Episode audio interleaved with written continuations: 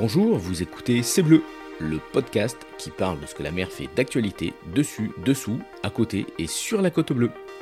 Je suis Jean-Michel Roch et je vous souhaite la bienvenue sur C'est Bleu. Ce podcast est réalisé au profit de la station SNSM de Carreau. Depuis 1868, ces femmes et ces hommes sauveteurs en mer bénévoles risquent leur vie pour aller sauver celle des autres. Dans la vie civile, ils sont marins, mécaniciennes, architectes, ingénieurs, profs, sapeurs-pompiers, retraités, électriciens, et en 15 minutes, ils appareillent dans le calme plat ou la tempête, de jour comme de nuit, été comme hiver, pour prendre le large. Alors soutenez-les en faisant un don sur snsm.caro.org ou en venant les rencontrer sur le port de Carreau. En soutenant par vos dons les sauveteurs en mer de la station de Carreau, vous participez à écrire la grande histoire du sauvetage en Méditerranée et sur la côte bleue. Bonjour à toutes et à tous. Aujourd'hui, nous allons parler histoire, géologie, culture, économie et environnement, et tout cela dans un seul et même sujet, le tunnel maritime du Rove. Alors avant de commencer, je voudrais dédicacer ce podcast à une grande voix de France Inter et France Info, Monsieur Christian Bex, le spécialiste de la voile et de l'aventure sur Radio France. Dix que tu es à la retraite, mais ta voix et tes histoires de marin nous manquent. Profite bien de tes nombreuses années de retraite. Salut Christian. Alors pour discuter euh, de, ce tunnel maritime du nous, sommes accueillis par euh, Michel Métaigny, historien, professeur d'histoire, spécialiste d'histoire locale provençale, et Raphaël Grisel, le directeur euh, du JPREB. Messieurs, bonjour. Bonjour. Bienvenue sur C'est Bleu, merci d'accueillir les auditeurs de, de C'est Bleu, merci de nous recevoir ici à Berlétan. Alors c'est vrai, on est un peu loin de la côte bleue, mais il y a une raison. Monsieur Raphaël Grisel, nous sommes où exactement Alors nous sommes ici dans les bureaux du JPREB, hein, sur le siège, euh, le siège du JPREB syndicat mixte, qui est l'organisme en charge de, la restauration écologique de l'étang de Berre. D'accord. Et Monsieur Michel Métainier, donc euh, présentez-vous s'il vous plaît. Oh, je suis professeur d'histoire-géographie au collège de Petit Prince de Gignac et je m'intéresse beaucoup à l'histoire, à l'histoire régionale et entre autres au canal ou au tunnel du Rove. Le tunnel du Rove, voilà. Alors, Monsieur Grisel, c'est quoi exactement une association euh, c'est Le GIPREP, c'est une association, ça dépend du département, c'est pour la restauration de l'étang de mer, mais expliquez-nous un, peu plus, c'est quoi exactement? Alors, initialement, lorsqu'il a été créé en, mai 2000, le GIPREB était un groupement d'intérêt public. C'est un statut un petit peu particulier qui permet euh, le rassemblement d'acteurs sur un sujet euh, spécifique, quel qu'il soit finalement, qu'il soit public ou privé. Et puis, euh, et puis le temps a passé, et donc dans, dans la volonté de pérenniser un petit peu cette structure, qui normalement a une durée de vie limitée, puisque c'est des missions de 6 ans pour les GIP, euh, s'est constitué un syndicat mixte. Donc aujourd'hui, on est une collectivité euh, territoriale au même titre qu'une ville ou que, euh, ou que le département ou la région, par exemple. La particularité en tant que syndicat mixte, c'est qu'on va regrouper des collectivités de niveaux, d'échelles différentes. Donc il y a 10 villes les dix villes riveraines de l'étang de Berre, la région et le département, et aussi les chambres consulaires, c'est pour ça qu'on a un syndicat mixte ouvert, qui participe donc euh, à cette administration du JPREB. D'accord. Alors, vous l'avez compris, aujourd'hui, on, va parler en, stéréo et faire des allers-retours incessants entre le, passé euh, du tunnel euh, maritime du, du, Rove et le futur, puisque ce tunnel maritime, eh ben, il part de la mer Méditerranée ou il part de l'étang de Berre, ça dépend dans quel sens on, on le prend. Et tout ça pour parler du plus grand tunnel maritime au monde. Alors, je, vous rectifie, le plus grand canal maritime. Le tunnel, c'est pour le train, le canal, c'est pour le bateau. D'accord.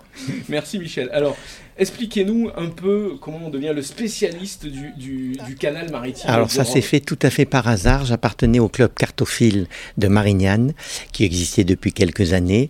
Et à une réunion, le président dit, il faudrait qu'on fasse un petit livret. Et, voilà. et un membre de l'association, mon, ami euh, Fernand Révilla, il dit Moi j'ai les cartes postales, il y en a quantité, mais je ne suis pas prof d'histoire. Voilà. Et donc j'ai levé la main, je dis ben, On fait un travail à deux. Et c'est parti de là, au début des années 1990, et on a travaillé sur tous les fonds d'archives pour trouver cette tout ce qui fait l'histoire extraordinaire de ce canal. On a fait Marseille, puis tout, on, croit toujours qu'il n'y a que Marseille ou l'étang, mais il y a toutes les petites, euh, les petits villages à l'époque qui étaient intéressés par cette voie d'eau. Et donc on a fait tous les fonds d'archives et on a écrit cette belle histoire du canal. Alors, il faut expliquer pourquoi cette idée de, canal. Je, sais que. Alors, Marseille est la, grande ville de France qui ne soit pas reliée à un fleuve. Vous avez Paris, Lyon, Bordeaux, sauf Marseille. Et Marseille veut être reliée par quelque chose jusqu'en Arles et jusqu'au Rhône. Et donc on a l'idée, alors sans remonter aux Romains, sans remonter à Louis XIV ou à Napoléon, mais on a l'idée de ce canal. Et donc ça va se concrétiser dès la fin du 19e. Tout le monde est d'accord. Bon, après il faut financer. Voilà pourquoi entre 1879 la décision est prise et 1900 au début du XXe siècle où on va le faire, la loi hein, l'entérine, 25 ans d'atermoiement, euh, ça, ça, coûte cher, etc. Mais une fois que ça a été décidé, ben voilà, ça va se faire et les premiers coups de pioche 1910 et la mise en eau 1925. Entre-temps, il se passe euh, la Première Guerre mondiale. Oui, et ce qui est remarquable, c'est que, un, il n'est jamais arrêté par le conflit, l'explication, elle est très simple. C'est que, alors, les ouvriers qui étaient ici des régionaux sont partis, sont partis pour combattre, mais ils ont été remplacés par des Italiens et des Espagnols. Et quand les Italiens partent aussi au combat, on va avoir beaucoup plus d'Espagnols qui vont venir. Donc il ne s'est jamais arrêté. Il y a toujours eu de la main-d'œuvre. Toujours. Et on a même fait venir des prisonniers, parce que depuis tout le front de l'Est, il y avait des quantités de prisonniers. Eh bien, on les a fait venir. Chagnot, le patron du canal, obtient plus ou moins 500 euh, du côté de l'Estac, du côté de Marignane. On a des Allemands prisonniers, des Austro-Hongrois prisonniers qui vont venir travailler. Ils vont pas faire grand-chose, on a tellement peur qu'ils s'enfuient avec des, explosifs. Mais ils viennent quand même. Ils viennent. D'accord, donc c'est un, canal qui est euh, attaqué par les... Enfin, le, percement est attaqué par les deux côtés. Des deux côtés, du côté de Marseille, donc le port de la Lave, et puis du côté, donc il ressort, il passe 7 km de sous la Nerte, il ressort dans un quartier marignan qui s'appelle le Torres, et il va longer Marignane, Châteauneuf, et il, va, il arrive à, sous le pont de 40, pour après passer Port de Bouc, Fosse, Arles. C'était le, voilà. L'idée principale, c'était ça, c'était de, euh, de eh relier le, le, Rhône, le Rhône à Marseille sans toucher, euh, sans que les bateaux qui n'étaient pas prévus à cette époque pour passer en mer euh, Il y a beaucoup de vent et la côte est dangereuse. Vous en savez quelque chose. Hein nous, à la SNSM, oui, on, en sait bien quelque chose, puisque dans les bateaux qui s'échouent sur la côte bleue, c'est monnaie Voilà, donc il fallait raccourcir et raccourcir par les temps. Et ça sécurise également quand il y a du, du fort Mistral. Donc c'était idéal. Alors, pour l'époque, c'est une idée révolutionnaire, non? Alors, bon, le 19e siècle, on oublie trop souvent que le 19e siècle, notamment Louis-Philippe, va avoir une politique de canaux en France.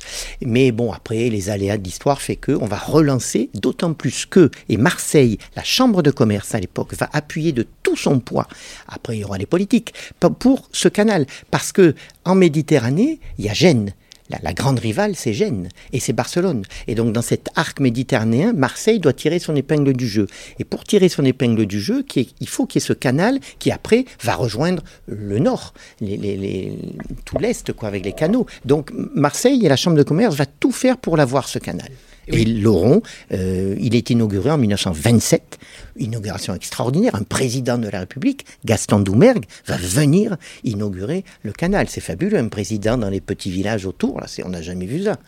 Ce qu'il faut, il faut le dire. Euh, on est encore. Euh, la France a toutes les colonies. Euh, et donc les marchandises remontent. Alors les marchandises remontent, mais c'est des marchandises euh, de la région, c'est-à-dire que Marseille, on va voir. Alors c'est des, péniches euh, de, gabarit lyonnais, et donc ces péniches-là vont dans un sens comme nous, donc Port de Bouc, Marseille, Marseille, Port de Bouc. On va voir eh bien des, tuiles, les tuileries de du, du bassin de Séon vont aller euh, du côté d'Arles, et puis on va voir de la farine, des, tout ce qui est huile, tout, etc. Tout ça, ça va faire du transport. Et pour les petits villages, on oublie trop souvent, mais Marignane, Gignac, Châteauneuf ont, ont permis, de, ces, ces, ces, bateaux ont permis d'exporter, de vendre sur les marchés ou d'Arles ou de Marseille, leur production locale. Donc ça, c'est important. Donc c'est un axe... Euh, C'était un axe, oui, important. Important.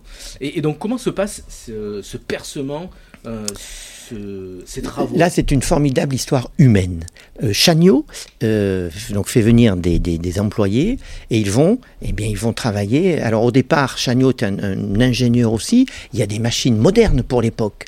Il y a des pelleteuses à pétrole, etc. Sauf et puis la terre est dure et la guerre arrive. 14-18, on n'a plus de plus rien. Et donc ça va se faire à l'huile de coude, hein, des tirs de mine, l'huile de coude. Donc c'est un travail pharaonique, gigantesque. Il y aura hélas morts d'hommes, il y a des, centaines de gens qui sont morts, hein. et au cimetière du Rove, alors ces, ouvriers, certains étaient connus, mais puis d'autres, ils mourront dans l'anonymat le plus complet, et ils sont enterrés anonymement dans le petit cimetière du Rove. Alors on va donner les, les chiffres parce que c'est super important. Alors, je ne suis pas très chiffre, mais bon, je, les avais préparés, vous voyez, j'étais sûr. Il y a quand même eu 1300 tonnes de dynamite. Il y a eu 2 millions et demi de mètres cubes de déblé.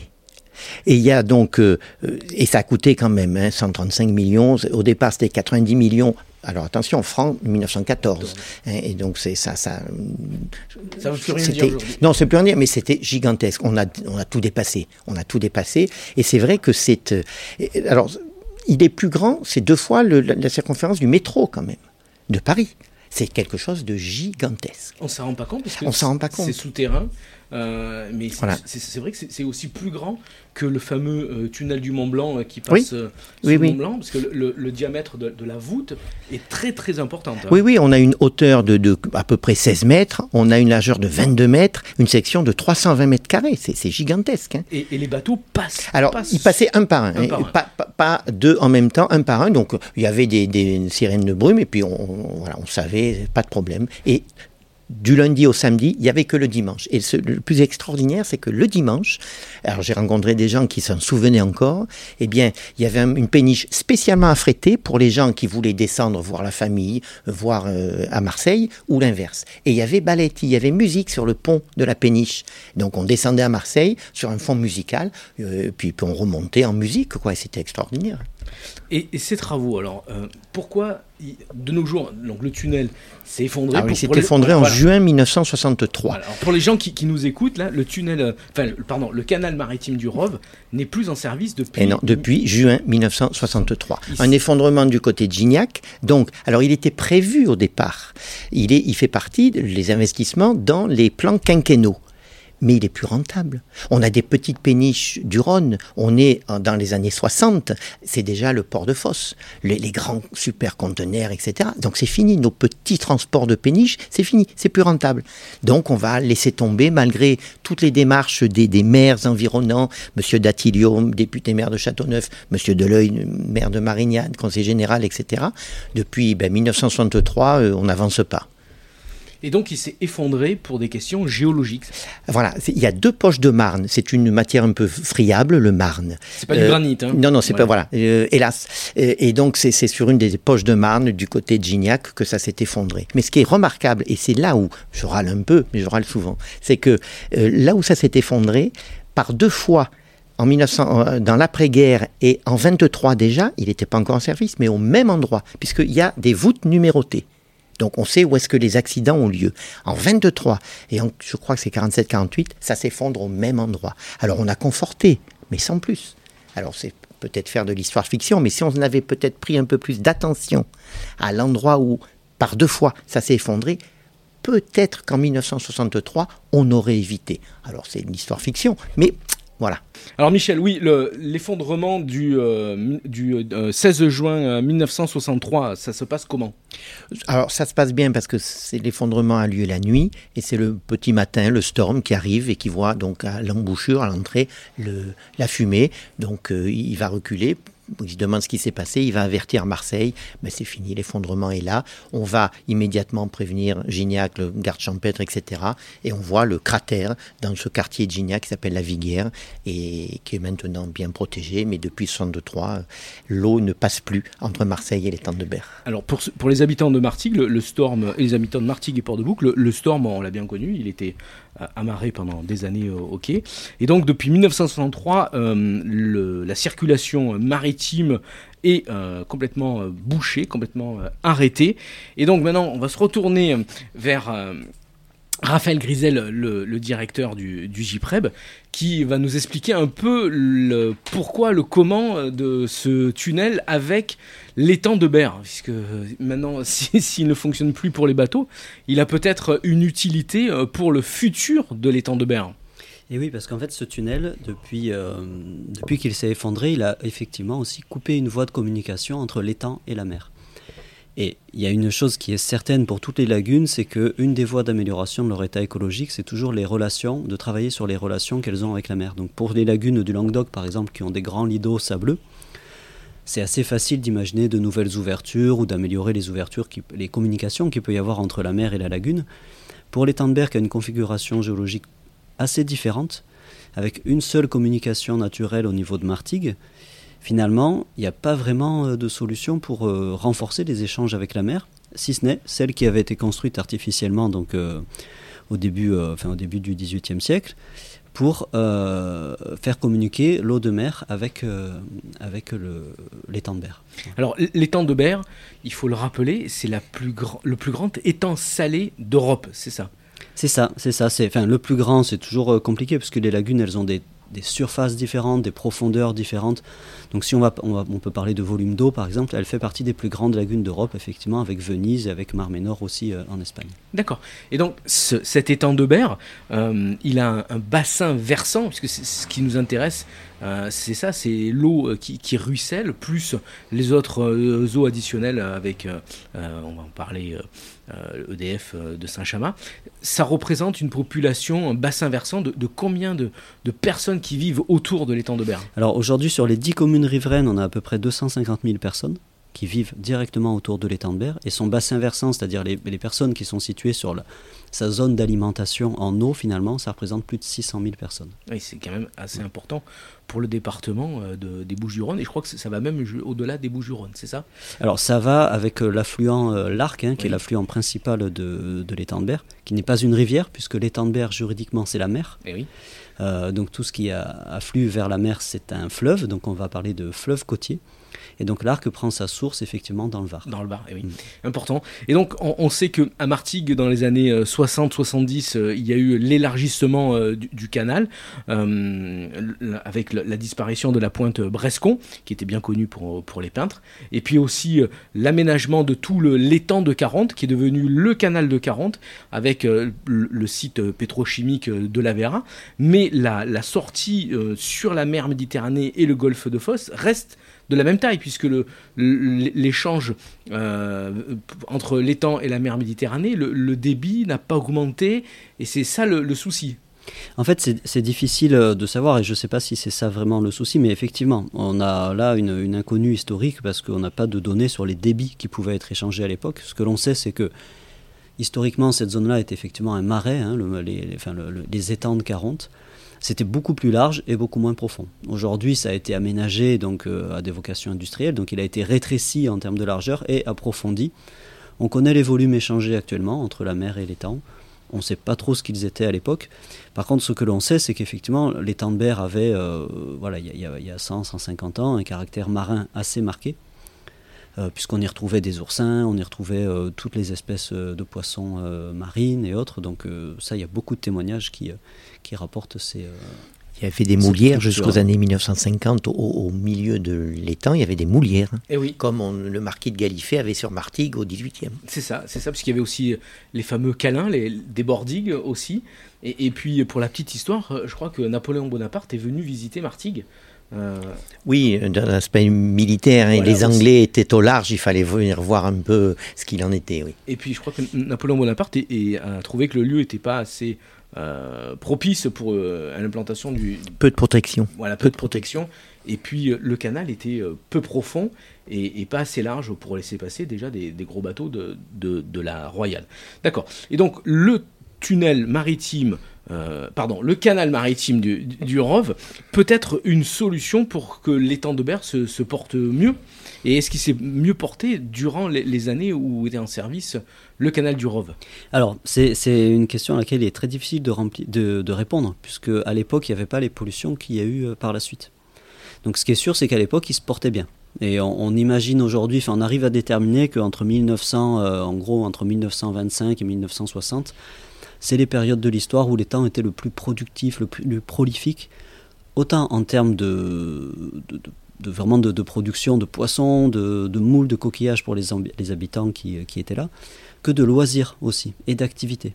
les gens venaient se baigner, il y avait le début des, des, des, congés payés, tout ça. Donc c'était vraiment un lieu de très forte activité. Et c'est à cette période-là, entre 1925 et 1960, qu'on estime qu'il a atteint son maximum.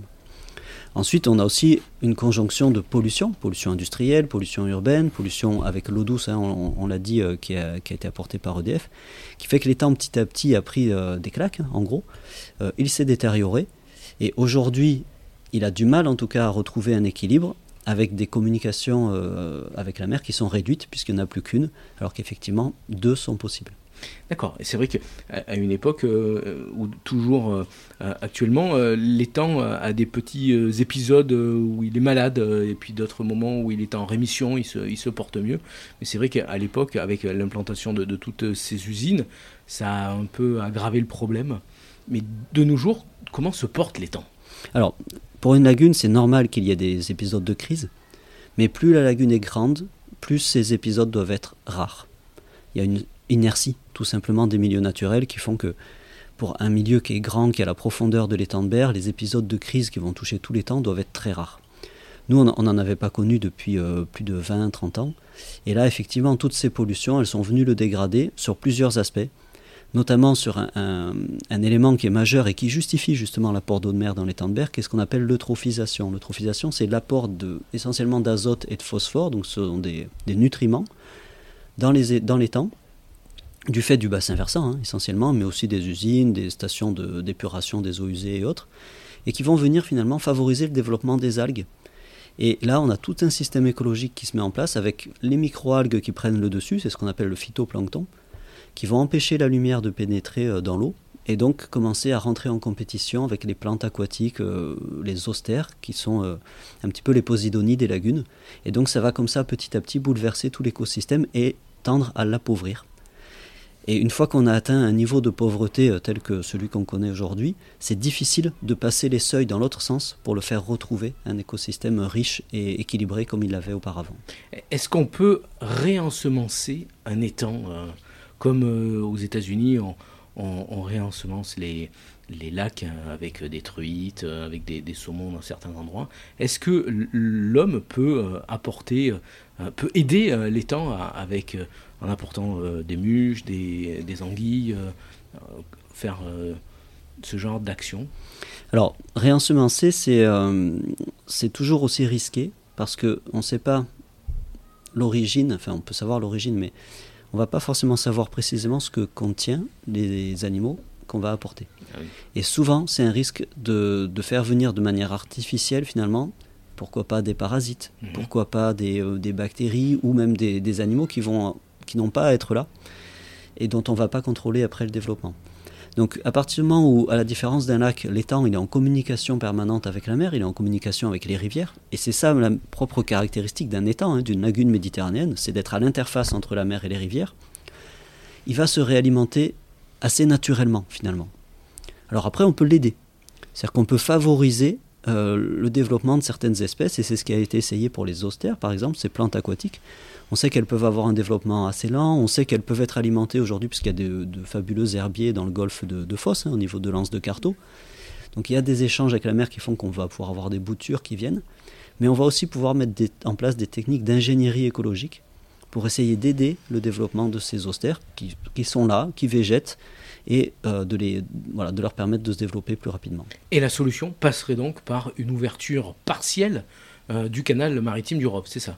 Et oui, parce que finalement, la principale euh, méthode finalement qu'on peut mettre en place pour permettre à l'écosystème de se développer et d'avoir un équilibre entre, toutes euh, les, espèces qui doivent y vivre, c'est de permettre des bonnes conditions écologiques du milieu. Et pour ça, les échanges avec la mer, c'est effectivement un point important, parce que la mer Méditerranée a la particularité d'être oligotrophe, c'est-à-dire très peu riche, très pauvre en éléments nutritifs, justement l'azote et le phosphore. Donc comme on a plutôt tendance à avoir un excès dans les apports du bassin versant, c'est un simple effet de dilution. Plus on va apporter d'eau de mer, plus on va faire baisser la charge globale en nutriments et donc permettre à l'écosystème de, retrouver un écosystème équilibré. Alors concrètement, comment, euh, comment cette, cette ouverture euh, du canal maritime du, du pourrait se, passer? Qu'est-ce qui a été envisagé? Alors aujourd'hui, ce qui est envisagé, d'une part, c'est que dans un premier temps, ce soit du pompage pour favoriser un sens de circulation. Il y a à côté Marseille des, plages, des zones de baignade, et on a à côté étant de Berre et étant de Beaumont des eaux dont la qualité est relativement dégradée. Donc il ne s'agirait pas d'aller, euh, on va dire, gêner euh, les activités touristiques qu'il peut y avoir côté Marseille. Et donc l'idée est d'avoir un sens unique, ce qui par ailleurs est aussi beaucoup plus efficace en termes de renouvellement.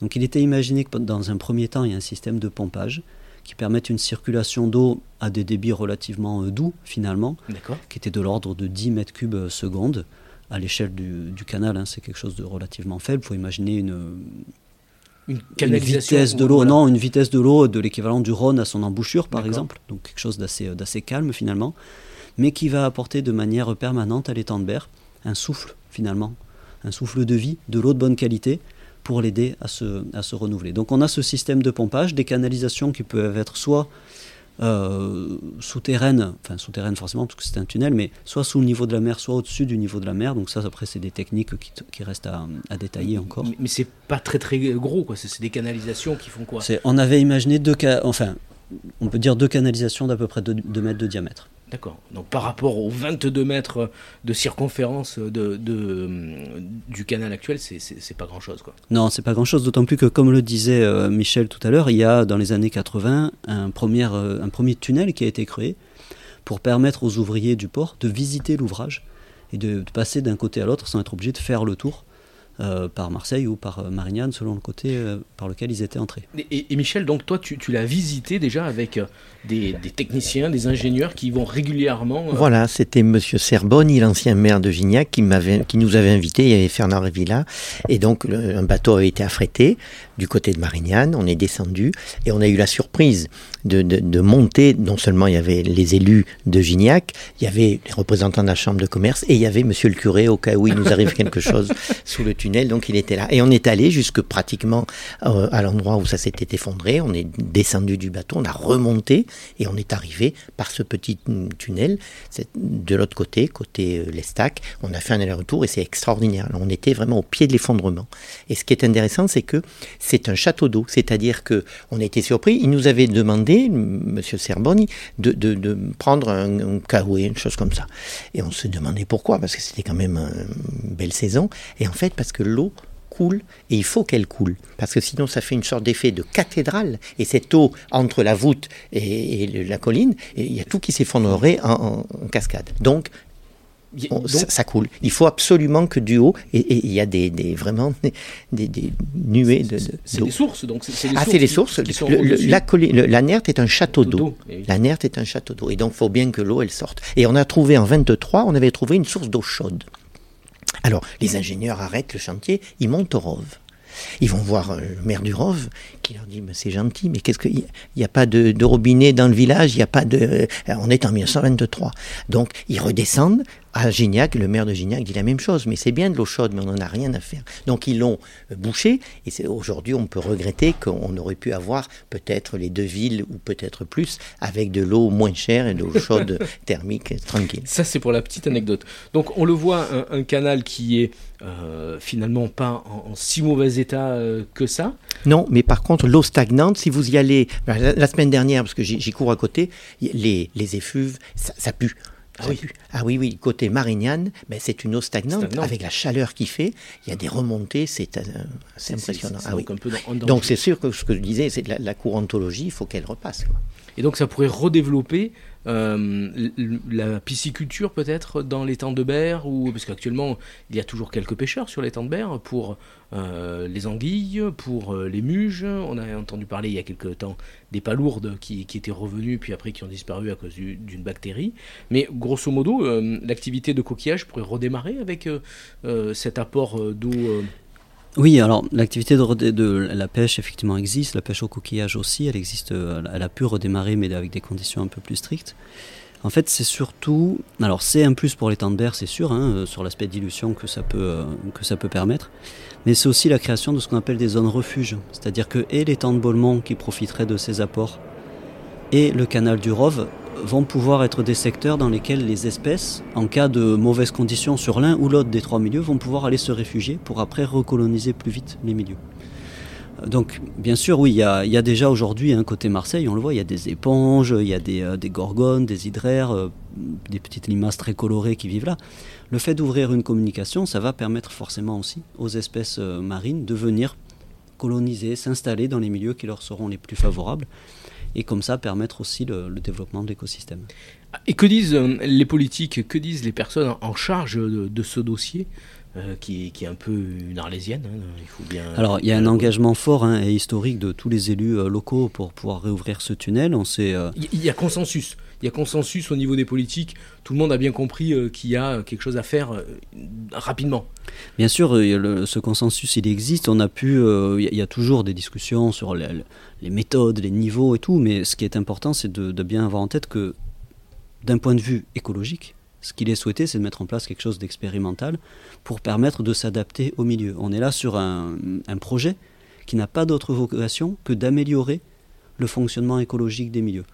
Donc il n'y a pas de, je dirais qu'il n'y a pas d'autres contraintes. Donc le, seul guide dans la gestion de cette expérimentation, ce sera d'ajuster les débits, de voir dans quelle mesure on peut permettre au milieu de s'améliorer, et que ce soit sur l'étang de Beaulement ou sur le canal, il y avait effectivement historiquement aussi des activités de pêche de pêche importante, pêche à l'anguille euh, et autres, qui sont aujourd'hui interdites du fait de la situation dégradée des milieux, et notamment de la présence de cyanobactéries, qui sont des algues, euh, des microalgues qui peuvent être toxiques, et qui, euh, du coup bah, justifient l'interdiction de pêche. Donc le fait d'améliorer de manière radicale la qualité de l'eau dans ces milieux, on peut imaginer que d'ici quelques années, il hein, ne faut pas, précipiter les choses non plus, mais qu'on puisse réouvrir euh, et euh, permettre des activités économiques sur ces milieux.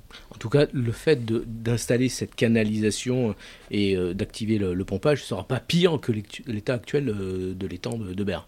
Non, non, non, parce qu'aujourd'hui, de toute façon, les, écosystèmes, donc je, je, recite un les trois, le canal lui-même, hein, qui peut mhm. constituer un écosystème, l'étang de Beaulemont, qui est à proximité, et l'étang de Berre, sont très pauvres ils sont vraiment euh, dans des états dégradés hein, par rapport à la directive cadre sur l'eau, qui est l'objectif vers lequel on doit se diriger, vers lequel tous les États, euh, toutes les nations de, l'Europe doivent se diriger en termes de qualité de l'eau. On est dans un état qui est très dégradé. Donc, dans tous les cas, je dirais qu'il n'y a pas de risque. On, va aller vers un projet qui va permettre d'améliorer les choses et donc de renforcer la richesse écologique. Parce que tout le monde a fait des efforts hein, depuis des années, les stations d'épuration sont au niveau, les récupérations euh, d'eau de pluie euh, sont bien collectées, euh, les industriels ont, fait d'énormes efforts, EDF e avec la, centrale électrique de Saint-Chamas fait aussi des, efforts. ce sont des efforts collectifs qui vont permettre à l'étang de, revivre, c'est ça? Et oui, effectivement, on, on, a toujours soutenu que de toute façon, il fallait chercher à améliorer sur toutes les voies possibles de restauration. Et on sait que sur les lagunes, je l'ai dit euh, tout à l'heure en, propos introductif, il y a effectivement les échanges avec la mer qui sont importants, mais il y a aussi la réduction des pollutions qui sont apportées par tout, le bassin versant. Donc EDF, effectivement, en fait partie, a fait de gros efforts. Les industriels, énormément dans les années 70, hein, ils ont réduit de plus de 98% la charge polluante qu'ils apportaient aux étangs. Aujourd'hui, les stations d'épuration des villes, elles sont toutes aux normes. Donc elles ont un traitement, on appelle ça des traitements plus poussés, spécifiques, parce que l'étang de berre est sensible aux questions d'azote et de phosphore. Donc il y a beaucoup, il y a eu énormément d'efforts de fait. On peut en faire encore, et notamment en, permettant une meilleure circulation de l'eau dans, tous ces milieux. Donc l'avenir du canal maritime du, du et, de l'étang de Berre, euh, bah, c'est un avenir commun, on va dire. Et, de nos jours, euh, qu'est-ce que vous, quelles recommandations vous, feriez euh, pour, pour tous les jours Comment on peut vivre avec le canal maritime du, du en tant que voisin? Vous parliez tout à l'heure, hein, Michel, de, des eaux euh, en, cette période estivale qui sont un peu euh, ben, les eaux stagnantes. Oui, stagnantes. Mais c'est vrai que ça, remet la courantologie. Euh, je, reste persuadé que très rapidement, ça, redeviendrait un vivier. Euh, le, canal a permis, pendant la guerre où il y avait les, restrictions alimentaires, etc., la Seconde Guerre mondiale, de, faire vivre les gens de Marignane, Gignac, tout le long, Martigues, etc., parce que c'était un vivier. Il y avait les moules, il y avait les prairies, il y avait les poissons, et ça, a permis de faire vivre en période. Donc je suis sûr que ça reviendrait relativement rapidement en retrouvant une eau propre. D'accord. Alors, je voudrais euh, parler surtout de ce qui fait actuellement l'actualité. On, le voit sur euh, tous les, euh, les, réseaux sociaux et YouTube, etc. La pratique de l'urbex dans, le canal. Alors, il faut, bien le préciser, le, canal maritime du Rhum est fermé à la circulation pour tout le monde parce que ça reste, même si techniquement, l'éboulement est, circoncis depuis 1963, ça reste une zone. Alors, il est interdit pour toute embarcation. Et puis, il faut, on le voit aussi bien du côté de Marseille que du côté de Marignane, les, quais, ce qu'on appelait des chemins de halage, parce que dans la construction, mais certains se sont effondrés. Donc, il y a véritablement un danger véritablement. Il ne faut pas, pas aller s'amuser là-bas. ah non, non, non, c'est totalement interdit. Et nous, station de carreau, euh, on ne pourrait pas rentrer dans le tunnel parce qu'on ne pourrait pas faire demi-tour. Parce que, ah non, il y a une péniche à la fois et il faudrait faire marche arrière. quoi. Non, non, non, c'est totalement... Donc c'est pour ça qu'il faut éviter à n'importe qui hein, ou à tout le monde de, de rentrer parce que c'est aussi bien à pied qu'en embarcation, c'est totalement interdit. Alors, on va finir avec euh, un côté positif, vos meilleurs souvenirs liés à cette histoire de, tunnel. Michel euh, ou euh, Raphaël ben, Je ne sais pas si on aura le même avec Michel, mais c'est vrai que j'ai eu l'occasion aussi de, le visiter, ce tunnel. On travaille dessus depuis longtemps et il y a beaucoup de voilà, beaucoup d'enjeux et d'impatience quant à sa réouverture. Donc effectivement, on est, on est très impatient de, la suite, mais on a eu l'occasion dans les différentes études qui ont été conduites de le visiter également. Euh, et, de descendre. Je ne sais pas si c'est par là que vous étiez descendu aussi, euh, Michel, mais nous, on était descendu par le puits d'accès ah. depuis Gignac. Et donc, c'est 70 mètres de, petites échelles euh, à descendre dans un puits. Il fait 70 mètres, faut faire attention. Hein. Alors, à la descente, ça va. et effectivement, avec le casque, les lumières et tout ça. Et c'était vraiment très, très impressionnant, finalement, d'arriver là-dedans. Avec, euh, on est un peu déboussolé parce que finalement, une fois qu'on est descendu à travers le puits, on perd euh, tout, tout repère. Et quand on arrive, on est presque, c'est presque difficile de savoir quel côté est Marseille et quel, côté est, Marignane. Et donc on se retrouve comme ça, euh, posé sur l'esplanade avec le, petit tunnel qui permet de le traverser, qui fait 1m80 de haut, mais sur euh, peut-être 80 cm de large, donc c'est vraiment très étroit.